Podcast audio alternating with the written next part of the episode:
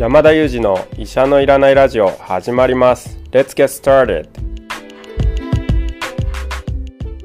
この番組はニューヨーク在住の医師山田裕二先生に健康にまつわる情報を質問し医者のいらない状態を医者と一緒に実現しようという矛盾した番組です。進行役は新里ゆり子が務めます。聞きたいテーマや質問はウェブマガジンミモレでの山田裕二先生の連載コーナーへお寄せください。感想は、ハッシュタグ医者のいらないラジオで、ツイッターでつぶやいていただければと思います。本日もよろしくお願いいたします。お願いします。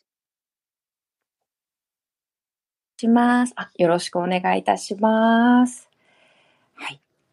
先生、あの、リスナーの方からの質問が届いておりまして、はい。アメリカでは先週、サンクスギビングやブラックフライデーセールがあのあったと思うんですけれども、楽しまれましたか？仕事だったのでしょうか？という質問いただいておりますが、どうでしたか？そうですね。ブラックフライデー、あっという間に過ぎ去ってしまったんですけども、いやー、何にも買わらなかったんですよね。ただ、すごく、こう、なんていうか、ネガティブな感情が起こったんですけど、あの、私の愛するですね、ルンバ君が今家で大活躍して、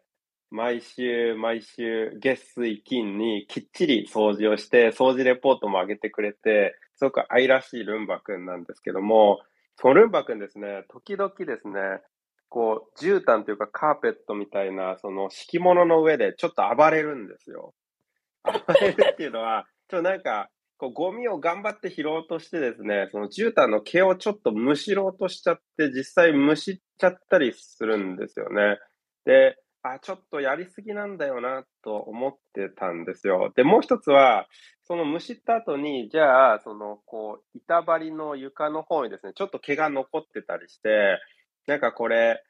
どうにかならないかなと思っていたら、このブラックフライデーですですね、そのルンバ君の新作が登場してまして、これなんとそのカーペットとその板張りのところがこう変わると自動認識して、板張りのところではモップを出して、モップで床拭きまでしてくれて、で、カーペットに上がると、そのモップをですね、上に自動で持ち上げて、で、カーペットモードで掃除するっていう、なんかこう、さらに賢いルンバ君が登場したっていうことで、私全然ルンバの回し物でも何でもないですし、宣伝したいとも全く思ってないんですけど、それを見てですね、しかもブラックフライデーで安くなってるみたいな、私のルンバ君と同じ値段になってるみたいな感じで、ちょっと、あ、そっか、ブラックフライデー待てばよかったな、みたいな気持ちに今なってるところです。えー、ルンバ関係者の方がいたらですね、スポンサードのお問い合わせは私の方にご連絡ください。よろしくお願いします。アリーダに引き続き。そうそう、今ね、あの、水拭きと療養のが出たんですよね。そう、あ、もうご存知でした。臼井さんも。もう知ってますよ。もう、ルンバといえば私ですから。いや、すごいですよね。これまで、あの、別々のマシンを使わなきゃいけなかったのが、一つのマシンで両方やってくれちゃうみたいな。どんどん便利になりますね。しかも、あれなんですよね、うん、こう、やる気が安定してていいですよね。まあ、ルンバに限らずですけど、はい、安定的に毎日やってくれるわけですよね。いや、やる気あるんですよ。しかもやる気ありすぎて、時々土曜日とか関係ない日にちょっとお散歩するときあるんですよ。あれ何なのかちょっと私わからないんですけど、突然あの泣き始めて、ちょっとお散歩してすぐ帰るみたいな日があるんですよね。ちょっと人格持ってるみたいですね。で、しかもやっぱり安定してるっていう意味で言うと、ちょっとなんか山田先生と似てる感じがしますよね。急に感触を起こしたりしないし、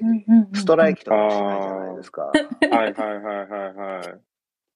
なるほど。だからなんか親しみが湧くんですかね。割と山田ルンバっていう感じなんじゃないですか。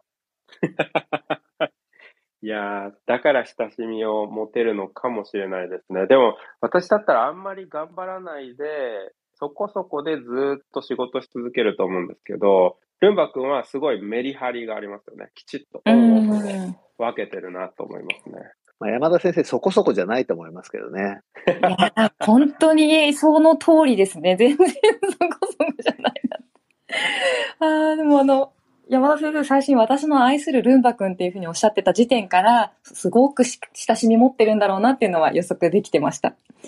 いや面白かったです。あの、ね、何の話をするんだか忘れちゃいましたね。あの、リスナーの方から、まあ、まさにこういうお話が聞きたかったと思ってくださってるんじゃないかなと思うので、あの、嬉しいと思ってくれれば私も嬉しいです。というわけで今日はですね、えー、本題にと移りたいと思うんですけれども、あの、アルツハイマーに、あれ、どういう状況で使われるんですか？レカネマブっていうお薬についての大きな研究が発表されたという話を、えー、伺ったんですけれども、詳しくお伺いしてもよろしいですか？はい、そうなんです。この論文が発表されたのはですね、実はこの収録をしている当日なんですね。つまり、私もですね、今今、出来たてほやほやのではないですけど、掲載したてほやほやの論文をですね、今今目にしたところで、で、掲載されて即記事を出すニューヨークタイムズにも驚いたんですけど、この論文をもとに、本当に1時間、2時間ぐらいのタイムラグで、速報でニューヨークタイムズが速報記事を飛ばしていたということで、まあ、この速さどっから来るんだろうっていう驚きもあるんですけど、まあ、そんな感じでですね、ちょっと最近世間を騒がしているこのレカネマブという薬を取り扱ってみたいと思いました。まずレカネマブ、何なのかっていうことなんですけど、何なんですかね？臼井さんご存知ですか？レカネマブ。いやー、まあ、ニュースで見たんですけど、なんだかわからないです。で、この、なんとかマブっていうのは、あなんか薬の名前でたまに出てきますよね。そうですよね。マブダチみたいな感じで、マブって時々聞きますよね。聞きますよね。なんだか不思議だなって思ってました。そうなんです。このマブには実は意味があるんですよ。マブってつく薬はですね、実は MAB で終わってるんですけど、モノクローナルアンタイバディの略なんですね。モノクローナルアンタイバディですね。これ、まあ、あの、モノクローナルはですね、ちょっと日本語になかなか訳しづらいんですけど、モノクローナルなアンタイバディというのは抗体ですね。抗体の英語ですね。抗体はよくあのコロナになってから聞くようになりましたよね。なので、このマブがついてる薬を聞いたらですね、あ、これ抗体っていうものを用いた薬なんだなっていうのがすぐわかるんです。なんとかマブって聞いたことなくても、あなんとかマブって言ってたら、あ、これ抗体を使った薬だっていうことが、まあ、すぐわかるんですね。なので、この、えー、レカネマブもですね、あの、抗体製剤っていうことになるんですね。じゃあ、何の抗体なんでしょうかっていうのが次の質問なんですけど、新藤さん。いやー、でも、アミなんとか B かなってちょっと思ってます。でもちょっと 最後までわかんないです。すいません。アミ、アミなんとか B みたいな。なものに対して、あなんかアルツハイマーに関連しているんだろうなっていう推測をしています。すいません。そうですね。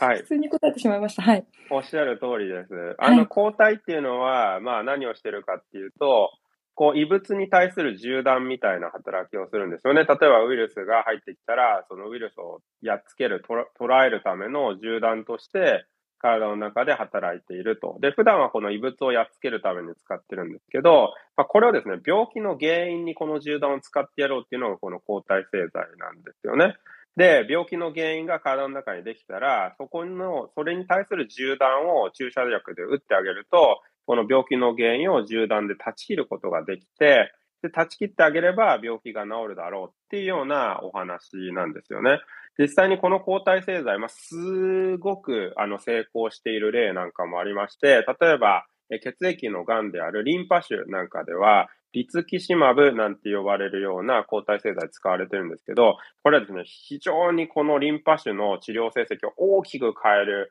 発見になったんですね。こんな感じで、こう、あの、体の中の異物、癌みたいなものを攻撃するのにも、この抗体製剤が非常に有用であるっていうことが分かっているので、まあ、いろんな病気で使われるようになってきたんですけれども、この抗体製剤、神経の領域、あるいは脳の病気の領域でも期待をされてきていまして、えー、その一つがですね、このレカネマブなんですけれど、このレカネマブはですね、アミロイド β と呼ばれる、まあ、脳に沈着している物質をターゲットにした あの、まあ、抗体製剤なんですね。アミ B 近いですよね。アミロイド β 欲しかったんですけども、ね、まあ、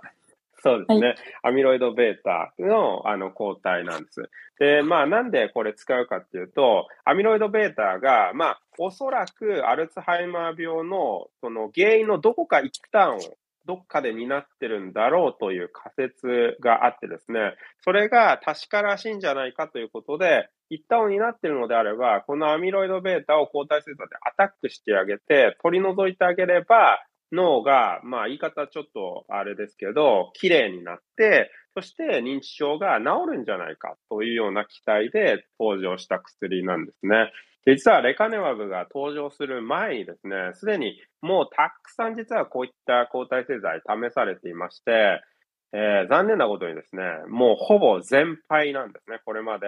抗体製剤とその似たような偽物プラセボを比較した臨床試験をこれまで何度も何度もやってるんですけど、いずれもですね、うまくいかないんですよね。で、何が起こってたかっていうと、抗体製剤投与すると確かにアミロイド β ですね、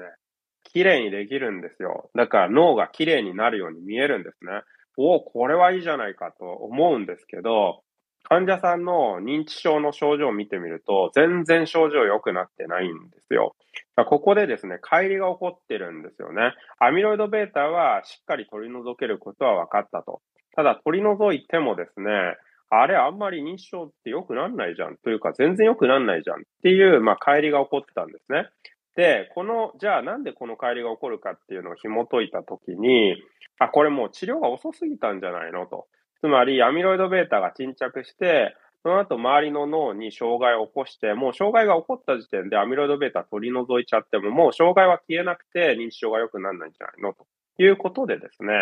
じゃあ、もっと早い段階で投与してみようよっていうことになったわけですね。で、その早い段階での投与っていうのを試みたのが、まあ、今回レカネマブで行ったことなんです。で、レカネマブではですね、えアルツハイマー病の特にまあ早期の人たちですね。まあまだ、まだ病気の初期の人たちで、認知症の症状も軽い人たちの段階で、まあこの抗体製剤を投与し始めてですね、まあその後、まあこの試験では今日発表されたばっかりなんですけど、18ヶ月間、このレカネマブを投与し続ける人たちと、それから偽物のレカネマブ、つまり何も入ってないものですね。これを投与し続ける人で、認知症がどう変わるかっていうのを少し早めの段階から投与してみて差が出るかっていうのを見た研究が、まあ、今回報告されたんですね。はい。じゃあ結果はどうだったんでしょうか？診察先生。はい。いや、これは、私は効果がなかったと思います。なるほど。はい。その心は？その心は、初期は、初期、初期と言ってももう進行してしまっているので、もう、もう起こる前じゃないと意味がないっていう考え方です。はい。私たちの捉えている初期はもう遅いということですね。はい、あ、はい、その考え方も、あの、悪くないというか、あの、そういう考え方もできるんじゃないかなと思うんですけど、はい、これ何が見られたかというとですね、確かに、このレカネバームをこの人たち投与してみるとですね、認知症の進みを遅くできたんですね。で、これは初めての結果なんですね。これまで散々、散々失敗というか、うまく証明ができなかったんですけど、今回初めてですね、差が見られたんです。18ヶ月時点で。なんですね。なので、確かに、アミロイド β 治療してみると、ごく早期の方に治療すればですね、あの、病気の進行を遅らせる、まあそういう効果が期待できる薬なんだなっていうことが、まあ初めて見えたっていう意味では、これすごく大きな成果だと思うんですね。大きな成果っていうのは、成果の大きさを言ってる、なんていうのかな、効果の大きさを言ってるわけじゃないんですけど、成果としてはとても大きいものだと思うんですね。でもじゃあ実際にどんな効果だったかっていう、その実際の効果を見てみると、実はですね、18点でつける認知症の症状で、18ヶ月後に見られた差がわずか0.45の差がついたということだったんですね。で、しかもですね、こう、レカネマンを投与してきた人たちは、確かに認知症の症状は進行してたんですよ。つまり、進行を止めるとか、あるいは進行をあの止めてさらにリバースさせて良くするみたいなことは一切なくて、あくまで進行は続いてたんですね。進行は続いてたんですけど、投与してない偽物の薬投与された人と比べて、スコアで18点満点のスコアで0.45の差が18ヶ月後についていたと。で、この0.45の差ってよくわかりにくいんですけど、おそらく、えー、私たちのリアルワールドで見たときには、ほとんど意味の差がない差なんじゃないかなっていうことになるんですね。つまり、研究としてのその功績としてはすごく大きいんですけど、real world での効果としては非常にちっちゃいものということで、まあそのなんていうんですかね、期待感とがっかり感が入り混じった報告だったんじゃないかなと思いますね。その報告が本日ニューヨークタイムズに載ったっていうことですか？そうですね。もうニューヨークタイムズが速報で今日打ってますね。はい。どう、どういうご論調で打たれたんですか？期待感を持って書かれてたんですかね？そうですね。この、これはかなりその入り混じった、その期待と落胆が入り混じった結果だっていうふうに伝えていて、もう一つニューヨークタイムズが特筆していたのはですね、やはり副作用の方でして、副作用がですね、結構見逃せないほど薬の方が多かったんですね。まあこれはまあ私たちもある程度知っていたことなんですけれども、例えばですね、その偽物の薬では、脳内の小さな出血が見られた患者さんが、まあ、全体のあの9%だったのに対して、レカネマブを投与した人では17%だったということで、これは差がありそうだということになってですね、そうなると、やはりレカネマブ自体がですね、ま、脳の出血につながるあの可能性が高いと。で、まあ、全体の副反、あの副作用の割合を見てもですね、やはりレカネバブの方が全体に割合が大きくてですね、で、あの、要するに、まあ、その効果として小さな効果の差が見られた。ということと、もう一つ、副作用として割合が大きくこのレカネマブで見られたということで、この副作用とのトレードオフがですね、あの、天秤がその有効性の方に本当に傾くんだろうかっていうような、まあ、疑問も我々に突きつけるような結果だったんですよね。あの、同時に、あの、死亡例が出たみたいなニュースも出てましたよね。はい、おっしゃる通りです。この死亡例についてはですね、この18ヶ月の観察期間の後に出ているものですので、この論文の中には含まれていないんですけれども、レカネマブを投与されている方たちでですね、実は2件立て続けに死亡例が報告されて、それをですね、昨日、おとといあたりにですね、日本の報道機関も立て続けに速報を出したんですね。で、あの、よくこの医者のいらないラジオでも、あの、お話をしていますけれども、基本的にはですね、その、1個の経験とか2回の経験で因果関係って絶対言えないんですよ。だから、この薬を投与したからそれが起こったっていうことは全然言えなくて、ただ時間関係が言えるだけなんですけれども、ただ、この方たち実は、その亡くなられてしまった後に解剖も受けていて、何が起こっていたかをこう、究明しているんですけど、見るとですね、その脳の血管の中に、こう、アミロイド、まあ、この原因になっているものですね、が、血管の中にも沈着が、